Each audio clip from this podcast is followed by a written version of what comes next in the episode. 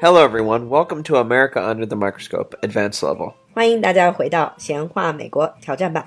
So we're going to continue with the topic of university. Yeah. Last time we talked about all these uh, basics. Yeah, the dormitory and all stuff like that. How about we start with the big question? How much does it cost? Do you really want to know? I'm a little bit scared, but let's dive into it. First of all, you have public and private universities, right? Uh, yes, we do. So we have what we'd call s- state schools and private schools. So, in general, public or state schools are cheaper than private schools. Is it a lot cheaper? that is a lot more complicated than it seems. Okay, so can you give us some examples, like uh, actual numbers?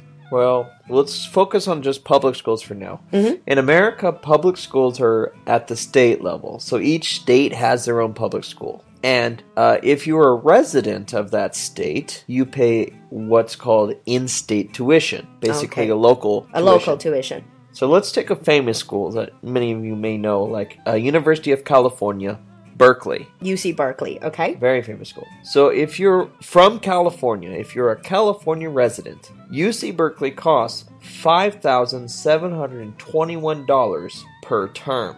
Per term. So a year that would be you have to double it. Yes, but if you are not from California, so if you're like me, who's from Washington, uh, the cost of going to UC Berkeley would be twenty thousand two hundred seventeen dollars per term. Per ter- wow, that would make it $40,000 per year. That's right. That's almost close to the average income. Right. So myself or a Chinese person would pay the same price going to UC Berkeley because we're not from California.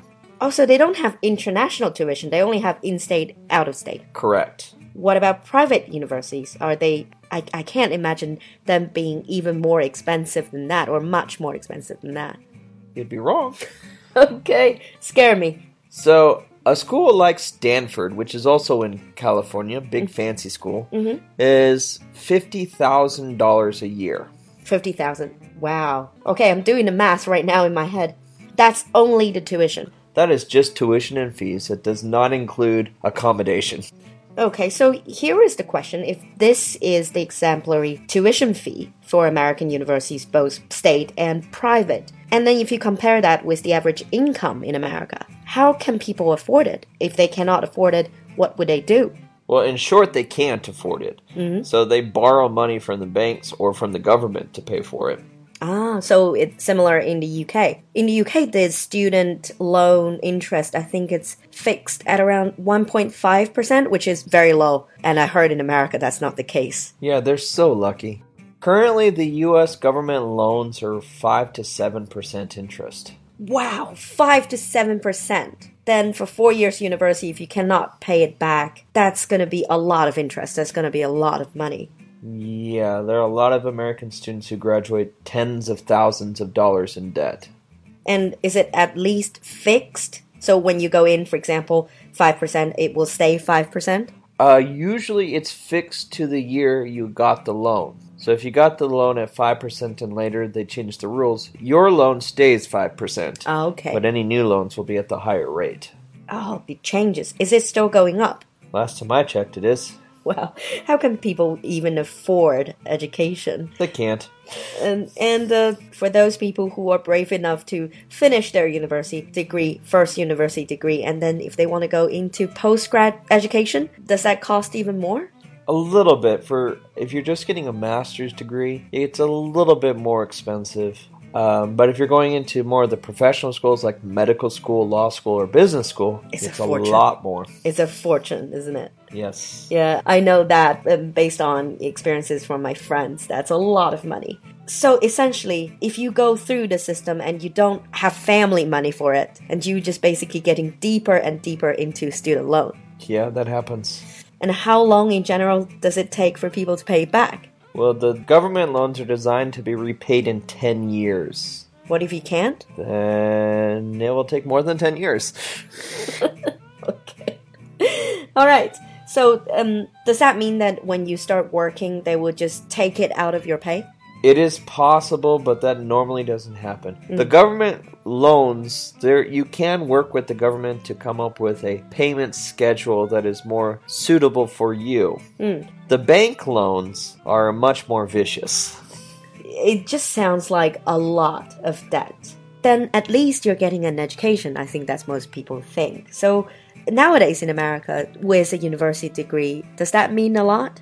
It still does. Um, university graduates do have a higher employment rate than non university graduates. Uh, most jobs do require the degree. Their salaries are slightly higher, but in a lot of cases, especially in more technical fields, science fields, a bachelor's degree usually isn't enough. Also, you have to go higher. Just out of curiosity, what is the percentage of American that actually have a bachelor's degree or up? Slightly more than a third. Okay, so one third of the country have bachelor's degree or up. Yeah, the adult population. Then talking about employment or unemployment rate for university graduates, it seems that people who are in certain majors, they are having a hard time finding job. For example, you, you constantly hear jokes about English literature major having a hard time finding job. Right. Well, the students who have the highest potential would be STEMs majors, so science, technology, engineering, and mathematics. I'll STEM, S T E M. Yeah. What if you study history or art? Well, I became a teacher and I studied history. So um, there are paths, but most likely, if you're going to study a non STEM, you're going to be moving into a field that is, has nothing to do with your degree, and you might have to do more learning in order to be more marketable for a company. Uh, I think it's roughly the same. In China, we do have a similar situation going on. And, you know, in China, we also hear the whole thing about uh, schools in general, universities in general in the West. It's easier to get in, but it's more difficult to graduate. So, do all people who go into the universities graduate? Definitely not. There's quite a few students who do not complete their studies. What is the percentage? Most schools have a completion rate between 60 and 70 percent. 60 to 70%, as low as that. Yeah. Sounds pretty low because for Chinese universities, it's generally over 95% of Yeah. completion rate. Um, for America, there's several reasons for this. Well, the biggest reason is most students just quit because the university life is just not suitable for them. I guess money is also an issue. Money is also a big issue. It's just run out, can't afford it, they can't go. But one more question though. Do American parents help at all? Some do. This will depend on family background, family income, and all that stuff. But yes, family do help when they can, uh, but not all families. It, it just depends. So it's not a must. Not a must. So that's what we have to say about American universities. And I'm sure some of our listeners have been to American universities or are looking to get into American universities. Yeah, so we'd like to hear about your experiences with American universities, either applying or studying there. Leave us a message in the comments. We'll see you next time. Bye. Bye.